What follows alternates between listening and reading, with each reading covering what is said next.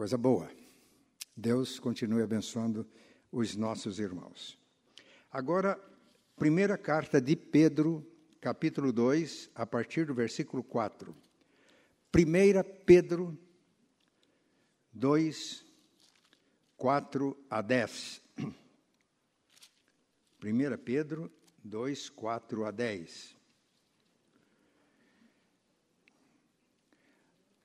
Aliás, vamos começar no versículo 3.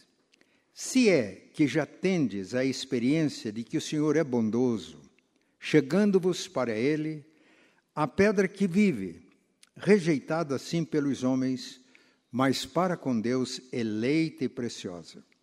Também vós mesmos, como pedras que vivem, sois edificados casa espiritual para serdes sacerdócio santo, a fim de oferecerdes sacrifícios espirituais agradáveis a Deus por intermédio de Jesus Cristo. Pois isso está na Escritura: Eis que põe em Sião uma pedra angular, eleita e preciosa. E quem nela crer não será de modo algum envergonhado. Para vós outros, portanto, os que credes, é a preciosidade, mas para os descrentes, a pedra que os construtores rejeitaram, essa veio a ser a principal pedra angular e pedra de tropeço e rocha de ofensa, são estes os que tropeçam na palavra, sendo desobedientes para o que também foram postos. Vós, porém, sois raça eleita, sacerdócio real, nação santa, povo de propriedade exclusiva de Deus, a fim de proclamardes as virtudes daquele que vos chamou das trevas para a sua maravilhosa luz. Vós sim que antes não éreis povo, mas agora sois povo de Deus, que não tinhais alcançado misericórdia, mas agora alcançastes misericórdia. Nós fizemos uma série de cinco mensagens sobre a noiva do Cordeiro. Hoje nós vamos iniciar uma série de três mensagens sobre a natureza missionária do povo de Deus. Foi anunciado que no próximo domingo nós teremos o culto voltado para a obra missionária. Então, hoje, no próximo domingo e no domingo seguinte, nós vamos refletir sobre este tema. A igreja, como povo de Deus, tem uma natureza missionária tanto o povo de Deus no Antigo Testamento como o povo de Deus no Novo Testamento. As características que Paulo aplicou aqui para a igreja são as mesmas que Deus aplicou para Israel no Antigo Testamento. Êxodo capítulo 19, versículos 5 e 6 diz que Deus chamou um povo e fez dele o seu povo um povo peculiar, deu-lhes estatutos, orientações, e este povo, permanecendo fiel, seria uma nação santa, um sacerdócio real. E são estas características que Pedro aplica à igreja.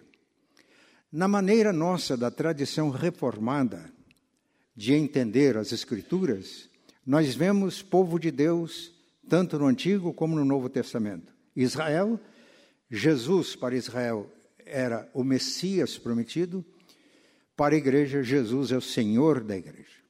Então, povo de Deus. Para Israel, quando Deus chamou Abraão para que através de Abraão formasse um povo, o objetivo desse chamado foi muito claro. Sai da tua terra, da tua parentela, Gênesis capítulo 12, e vai para uma terra que eu te mostrarei. Eu vou te abençoar. Vou fazer de ti uma grande nação. Abençoarei os que te abençoarem, amaldiçoarei os que te amaldiçoarem, porque em ti e na tua descendência abençoarei todas as famílias da terra. Esse foi o objetivo de Deus constituir um povo. No Novo Testamento é a mesma coisa. Depois da ressurreição e antes da ascensão, Jesus disse, Mateus 28, 18: É-me dada toda a autoridade no céu e na terra, portanto, ide, fazei discípulos de todas as nações, batizando-as em nome do Pai, do Filho e do Espírito Santo, ensinando-os, ensinando-os a guardar todas as coisas que eu vos tenho ordenado. E aí uma promessa gloriosa: eu estou convosco todos os dias até a consumação dos séculos.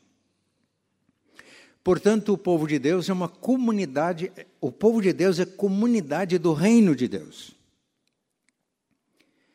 Depois dessa série de mensagens, nós vamos focalizar a igreja como comunidade do reino de Deus, vivendo em comunidades de base, que são células, que é uma visão que Deus deu para a liderança desta igreja e que estamos reativando e procurando crescer nesta visão. Mas é uma comunidade do reino.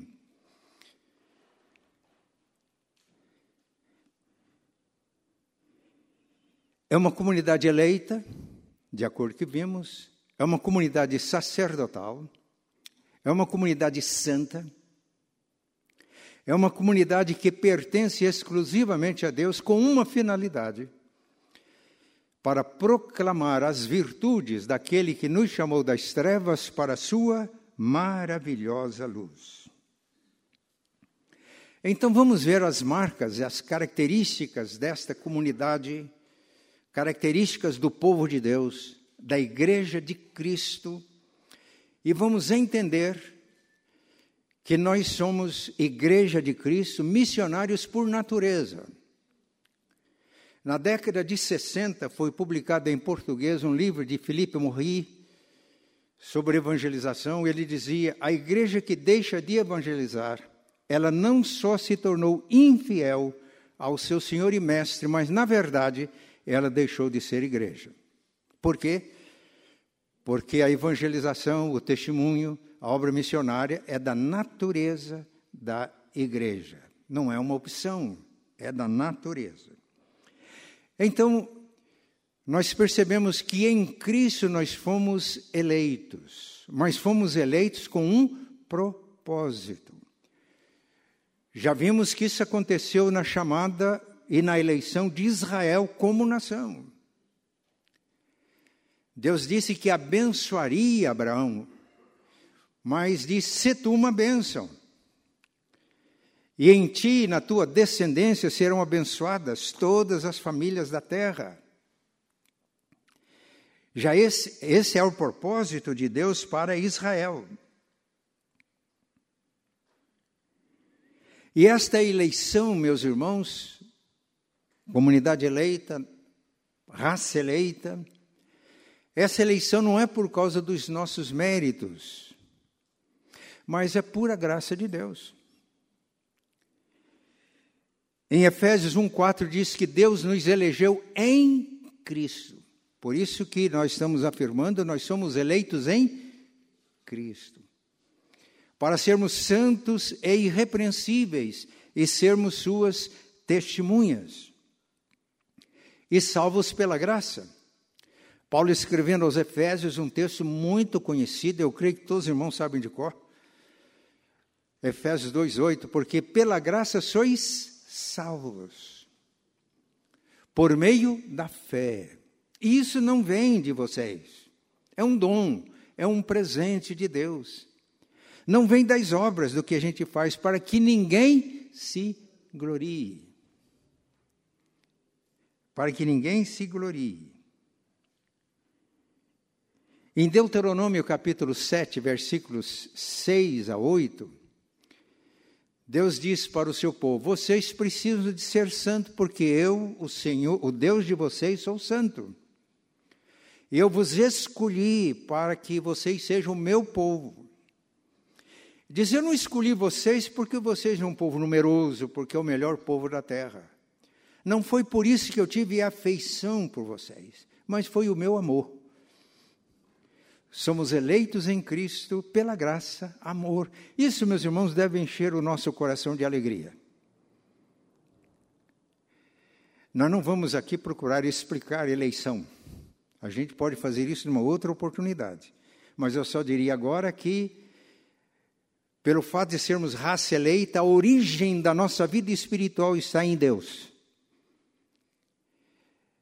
No Evangelho de João está escrito que ele, Jesus, veio para os seus, e os seus não o receberam. Mas a todos quantos o receberam, deu-lhes o direito e o poder de serem feitos filhos de Deus. E ele acrescenta: os quais não nasceram do sangue, não nasceram da carne, não é nascimento natural, mas nasceram de Deus.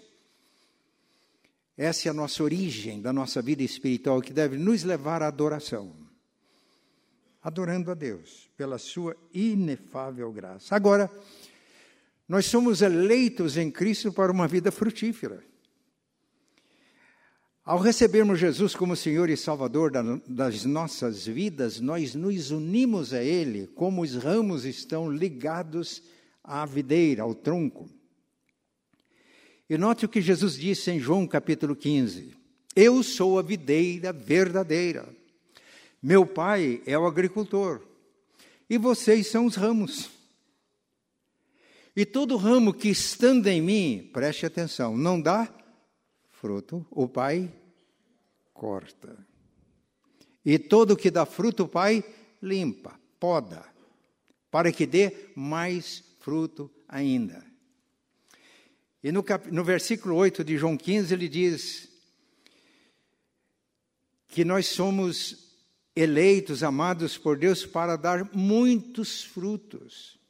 Jesus com isso está dizendo que ele, nós não devemos ser crentes medíocres, mas devemos ter o desejo ardente de sermos crentes frutíferos, porque estamos ligados a, ao tronco, à videira, como os ramos, e da videira nós recebemos a seiva, que é alimento, que nutre, e que, distribuído pelos ramos, produz fruto.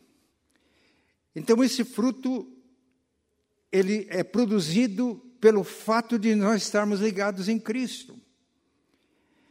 Jesus disse que a gente conhece a árvore pelo seu fruto. Se a árvore é boa, ela produz bons frutos. Se é má, produz frutos maus. E se estamos ligados a Jesus pela fé, como os ramos estão ligados ao tronco, não podemos dar maus frutos porque é da natureza refletir a vida de Cristo. E a Bíblia diz que quando cremos em Jesus, o Espírito Santo vem habitar em nós e age em nós e produz o fruto do Espírito. E o fruto, meus irmãos, uma árvore não produz fruto para si mesma.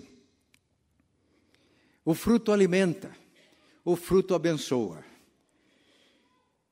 É um privilégio estarmos eleitos em Cristo para termos uma vida frutífera.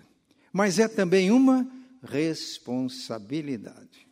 Israel teve um problema. Se a gente lê com atenção o Antigo Testamento, a gente percebe que muitas vezes Israel, povo de Deus no Antigo Testamento, apegou-se aos privilégios da eleição, abandonando e deixando a responsabilidade da missão.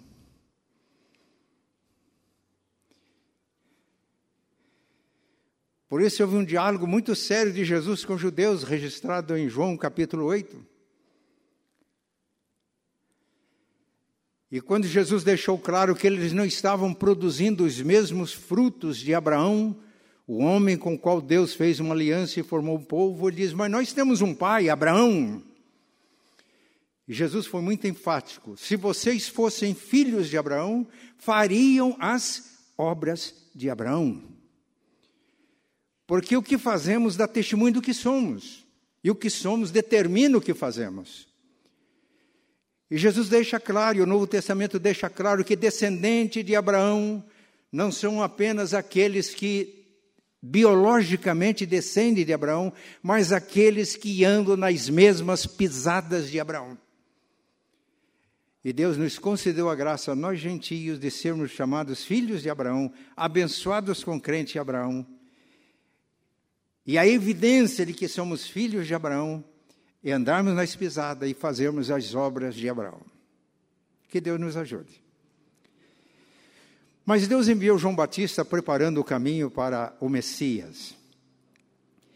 E ele pregava o batismo do arrependimento.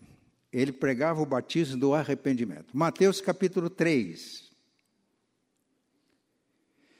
Iam a João Batista pecadores, prostitutas, publicanos, confessavam os seus pecados e eram batizados por João Batista. Mas dentre as pessoas que procuraram profeta estavam escribas e fariseus, que era a fina flor religiosa de Israel naqueles dias. Extremamente zelosos, ortodoxos, presbiterianos independentes da gema. E enquanto ele batizava, os pecadores se arrependiam, ele olhou para aquele time. Agora, por favor, não me entendam mal. Não tire lações. Né? Os irmãos perceberam que eu brinquei. Né? Ele olhou para aquele time e diz: raça de víboras. Ele não falou raça eleita. Raça de víboras, quem ensinou vocês a fugirem da ira vindoura? Produzir, pois, frutos dignos de arrependimento, e não comece a dizer entre vocês: nós temos por pai Abraão, nós fomos eleitos em Abraão, está garantido eternamente, porque eu digo para vocês que destas pedras Deus pode suscitar filhos a Abraão. E eu digo mais: João Batista, o machado já está colocado na raiz da árvore. Toda árvore que não produz bom fruto é cortada e lançada no fogo.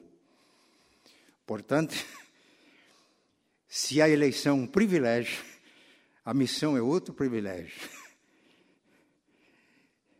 E é o cumprimento fiel da missão que vai mostrar a evidência se estamos em Cristo ou não. Mas além de sermos eleitos em Cristo para a missão, em Cristo nós somos o sacerdócio santo.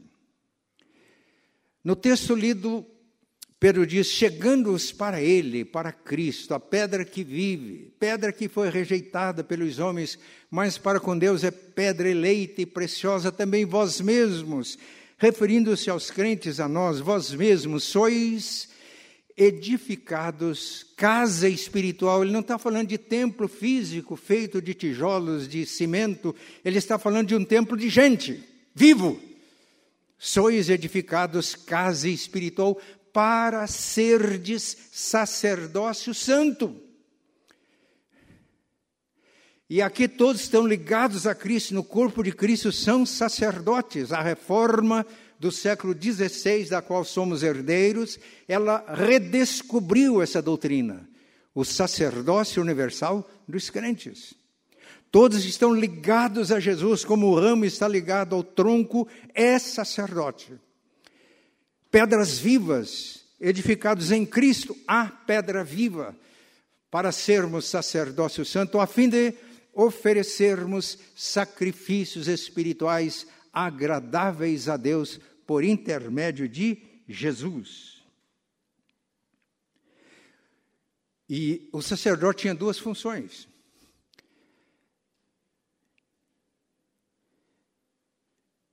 De oferecer sacrifícios por ele e pelo povo e de interceder pelo povo.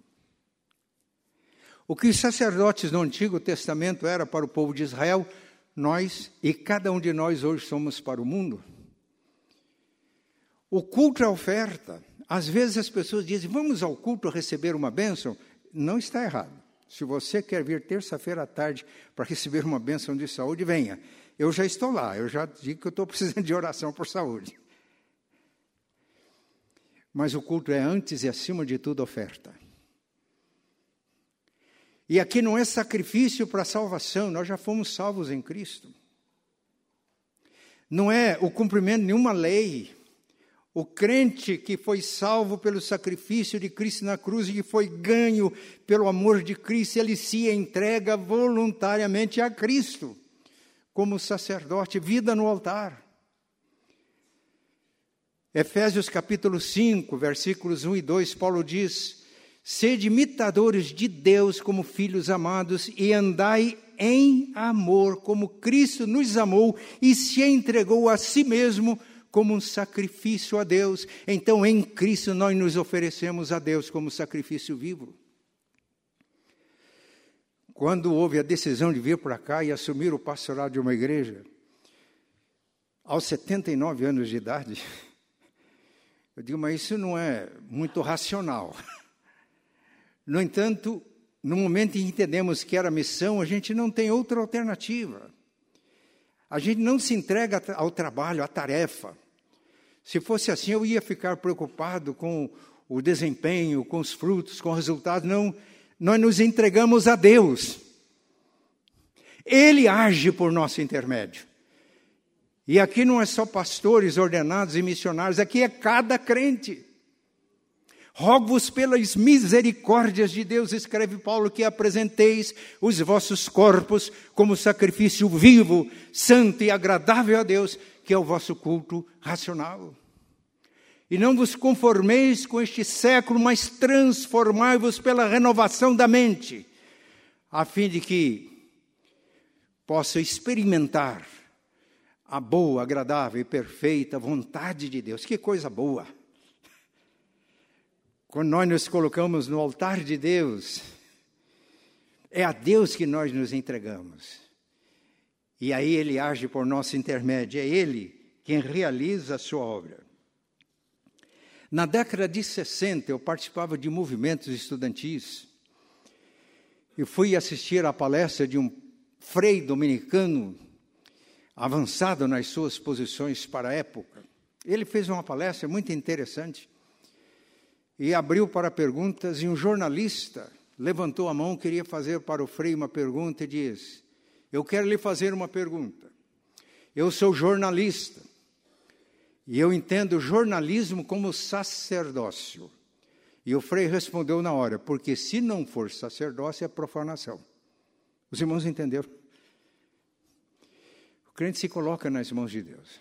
Você é um médico, se não for sacerdócio, é profanação é um advogado? Se não for sacerdócio, é profanação. Você é, trabalha lá no Ministério Público, promotor, é, como é que é, procurador, etc. Se não for sacerdócio, é profanação. Mas está lá no Poder Judiciário, juiz, desembargador, se não for sacerdócio, é profanação. É um comerciante? Ah, pastor, não consigo. Uma vez eu falei essas coisas numa igreja que eu estava assumindo, eu era bem jovem, bem um pouquinho mais do que hoje. E o irmão da igreja, comerciante, ele falou: Pastor, o senhor não conhece o que é o comércio? Eu falei: Conheço sim. Eu falei: Não é só você que enfrenta luta, todo crente enfrenta lutas, meu filho. Ele falou: Bem, então, eu falei: entregue-se a Deus, Deus pode fazer milagre, faz ou não faz? Porque se você não exercer a sua função como comerciante, como sacerdócio, você está profanando o nome de Deus. Ele falou, pastor, ore por mim. Olha, o dia que eu conseguir vencer uns problemas, eu quero fazer um culto de ação de graça. Eu quero que o senhor pregue. Sacerdócio. E somos sacerdotes, não é que eu queira ser sacerdote, é por natureza. E aí nós oferecemos a Deus. Agora, deixa eu dizer uma coisa para oferecer sacrifício, oferecendo a nós mesmos e para interceder. Quando você representa o mundo diante de Deus na intercessão, você pode representar Deus diante do mundo pela palavra profética. Eu vou repetir: quando você representa o mundo diante de Deus pela oração, como sacerdote, você pode representar Deus para o mundo na palavra, transmitindo a palavra dele, quer por obras, quer por palavras, quer por sinais e prodígios. Isso acontece não só com pregadores profissionais como nós aqui, acontece com crente no dia a dia, não é com pregação de púlpito, é com testemunho de vida, é com palavras. Eu tenho uma experiência que me marcou e eu sempre conto, eu era professor num curso de magistério, na época chamava Escola Normal. Depois de um tempo encontrei uma aluna minha, ela chegou e disse: Pastor, hoje eu sou crente, eu sou cristã, eu sirvo a Deus. Falei: Então me conte, filha, a sua experiência. Ela diz: Eu, o senhor sabe, eu terminei aqui o curso normal, o curso de magistério, fui, fiz concurso, fui nomeada professora e numa escola em Maringá. Eu estava enfrentando problemas muito difíceis. E tinha uma colega, professora, que era crente, servia a Deus, e eu sabia disso. Eu a procurei e diz: Eu preciso de conversar com você. E no intervalo das aulas, elas foram para uma sala e ela começou a contar os problemas e a irmã percebeu que era muito complicado. Que o intervalo de aulas não daria tempo. Mas ela disse: Mas vamos fazer o seguinte: vamos colocar isso nas mãos de Deus, eu vou orar por você. E colocou as mãos sobre ela e orou por ela. Ela disse: Pastor, no momento em que ela estava orando, eu percebi o poder de Deus operando na minha vida. E quando terminou a oração, eu olhei para ela e disse: De hoje em diante eu vou ser uma crente igual você. Professora que exercia o magistério como sacerdócio. E que o reino de Deus acontecia lá. Ela deveria, talvez, ter intercedido por essa colega. Agora, ela, se ela representou diante de Deus, agora ela representou Deus para a pessoa numa palavra que salvou a vida da pessoa. Os irmãos estão pensando as possibilidades de ministério. Os irmãos estão pensando uma igreja que cada membro tem consciência de que é sacerdote, coloca a sua vida no altar de Deus, intercede pelas pessoas, representam pessoas diante de Deus, e aí Deus o capacita a representá-lo diante das pessoas, com testemunho que transforma, que salva vidas. Natureza missionária.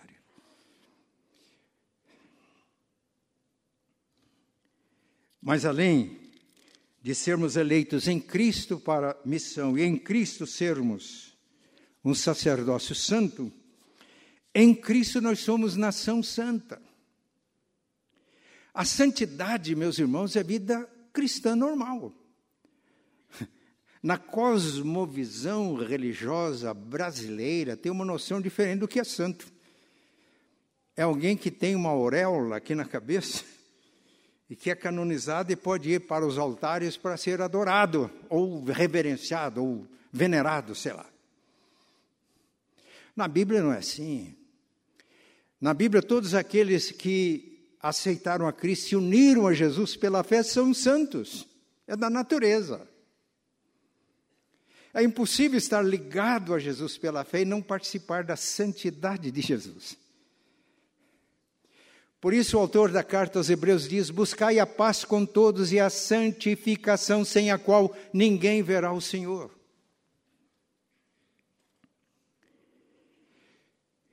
Então, a santidade é a identidade do crente. A pastora Priscila leu João 17 hoje, por ocasião da ceia. E Jesus disse na oração ao Pai: Pai, eu lhes dei a tua palavra, você dei aos discípulos. E por isso o mundo os odiou. Porque eles não são do mundo, como eu também não sou. E, Pai, eu não peço que o Senhor os tire do mundo, mas que o Senhor os livres do mal. E aí uma oração, Pai, santifica-os na verdade. A tua palavra é a verdade.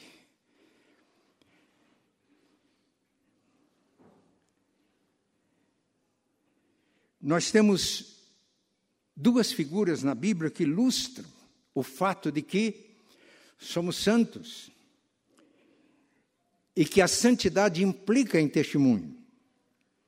Mateus capítulo 5, dos versículos 13 a 16. Jesus disse para os seus discípulos, ele disse para nós, para cada um de nós: Vós sois o sal da terra.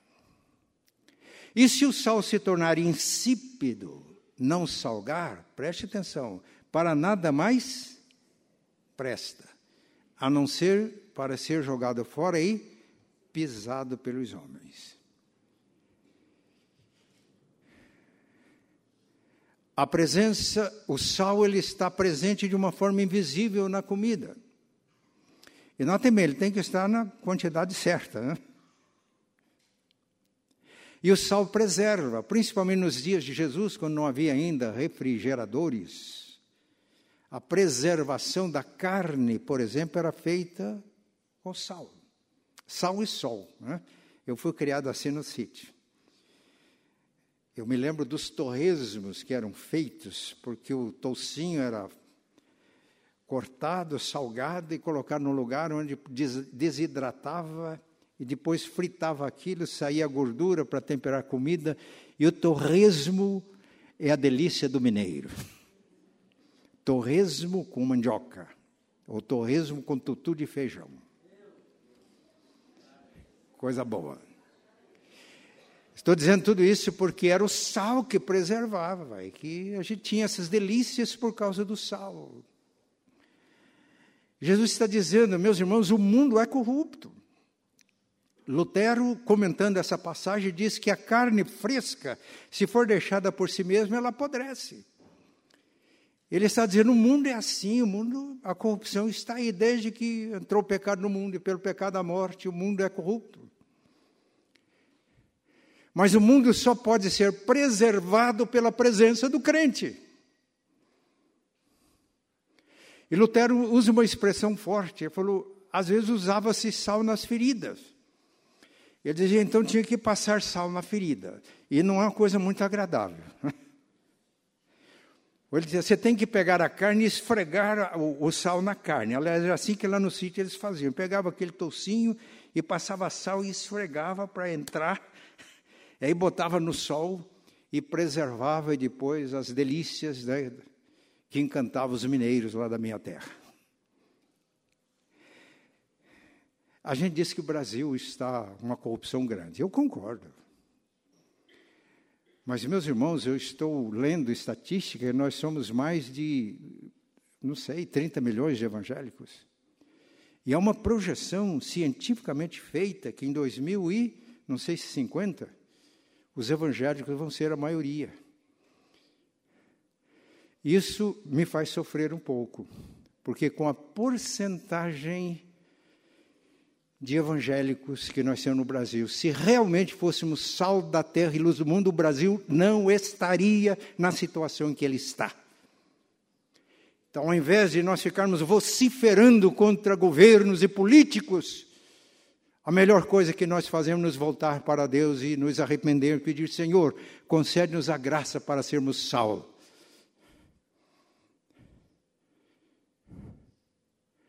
Isso é por natureza.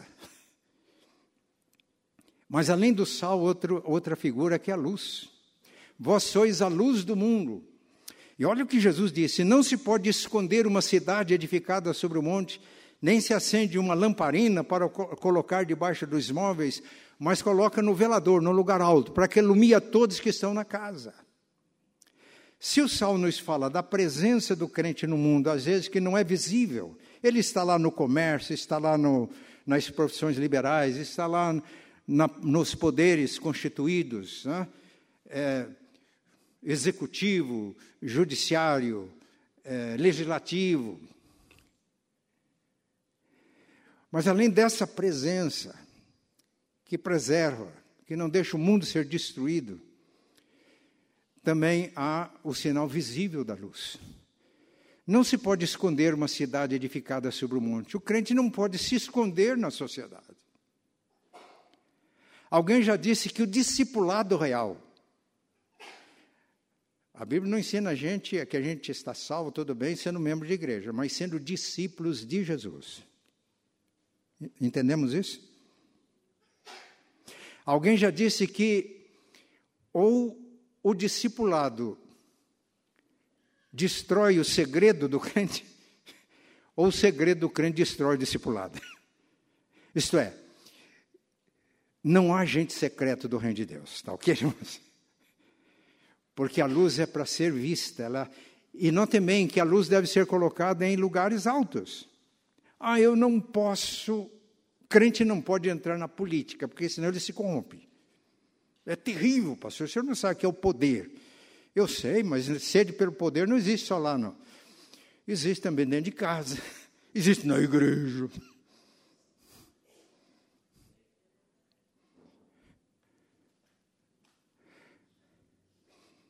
Eu conheci um presbítero de uma das nossas igrejas que foi deputado federal.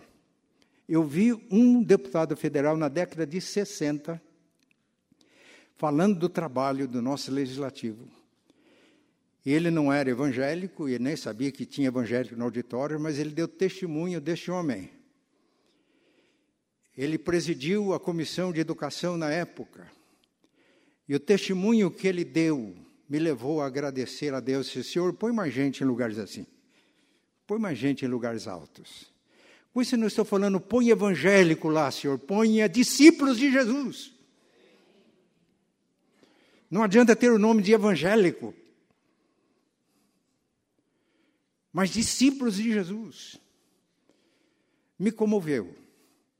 Na Bíblia a gente tem exemplos. O exemplo de Daniel levado jovem para a Babilônia, e na corte babilônica podia gozar de todas as mordomias, porque o rei Nabucodonosor escolheu jovens da nobreza de Judá para que assistissem diante do rei, comessem a comida que é oferecida e fossem aculturados. Mas Daniel, que tinha consciência de quem ele era, decidiu não se contaminar e não se contaminou. E Daniel teve uma vida longa no reinado da Babilônia de Nabucodonosor, depois os medo-persas tomaram aquilo, ele está lá no governo de Dario, já idoso mesmo Daniel. E houve uma ação, um momento que o rei Nabucodonosor, que era pagão, ele fez um decreto e diz: Eu decreto a todos os povos, nações e línguas que temam e tremam diante do Deus de Daniel. Nós estamos precisando de gente assim em lugares altos, que sejam discípulos de Jesus e que leve os pagãos, os corruptos, mesmo que tenham títulos de cristãos, a temerem e tremerem diante do Deus dessas pessoas.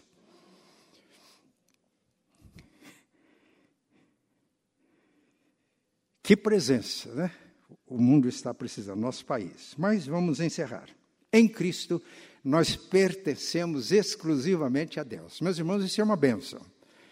Nós pertencemos a Deus, não sermos de nós mesmos.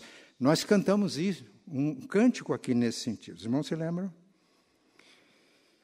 Um dia eu estava lendo a minha Bíblia, e eu, lia, eu estava lendo Filipenses 2, começo, ele começa falando sobre o desejo que ele tinha da unidade dos irmãos de Filipos, e a partir do versículo 5 ele diz: Tende em vós o mesmo sentimento que houve também em Cristo Jesus. Sendo Deus, não teve como usurpação ser igual a Deus, mas esvaziou a si mesmo, assumiu a natureza humana e a condição de servo. E ele foi obediente até morte morte de cruz. Eu estava lendo esse texto, eu não sei grego, eu tenho pequenas noções. Mas peguei o meu testamento grego e fui ver a palavra lá traduzida por servo. Era a palavra doulos. E doulos significa, a tradução é escravo. E eu parei e falei, o meu senhor e mestre, ele nem disse que ele era servo, ele era escravo. O que, que isso significa? Significa que ele não tinha uma causa como escravo. A causa era do pai. Significa que ele não pertencia a si mesmo, ele pertencia ao Pai. Significa que ele, no trabalho dele, ele não buscava a sua glória, ele buscava a glória do Pai. E nessa hora, uma verdade brilhou na minha mente. Eu falei, mas eu preciso ser igual ao meu Senhor e Mestre. Dulos, escravo, isto não me pertence. Eu fui comprado não com prata e ouro, mas pelo precioso sangue de Jesus. Eu pertenço a Ele. Eu não tenho uma causa. Se eu tiver uma causa, eu tenho que ficar defendendo a minha causa. Eu não tenho causa nenhuma. É a causa dele. Eu não tenho glória. Em mim mesmo é uma miséria. Uma vez eu brinquei que existe um Matinha do qual eu não gosto. Eu gosto muito do Matias. Mas tem uma tiinha que, se eu deixar ele prevalecer, é o velho Adão. E aprontas dele. Então eu não busco a minha glória, é a glória dele. E aí continue lendo, diz, ele foi obediente até a morte morte de cruz. Ele se entregou completamente. Pelo que, os irmãos se lembram? Deus o exaltou soberanamente, lhe deu um nome que está acima de todo nome para que ao nome de Jesus se dobre todo o joelho nos céus, na terra e debaixo da terra, e toda língua confesse que Jesus Cristo é Senhor, para a glória de Deus Pai. Ah, entendi? Ah, é quando eu sou dulas, Quando eu não me pertenço, pertenço a Deus. Quando eu não tenho uma causa, é a causa de Deus. Quando eu não tenho uma glória, é a glória de Deus. Então aí ele me glorifica. E Jesus diz: todo que se exalta será humilhado, e todo que se humilha será exaltado. Significa pertencermos exclusivamente a Deus. Paulo diz que Deus nos resgatou do pecado para fazer um povo exclusivamente seu, zeloso de boas obras, zeloso da missão. Em Romanos 16, 17 a 18, Paulo diz que nós fomos resgatados do pecado para nos tornarmos servos da justiça. Resgatados. Quando nós somos resgatados, nós ficamos livres. Livres para quê? A liberdade que temos em Cristo nos tem propósito. Livres para servir. Uma pessoa é verdadeiramente livre quando ela serve.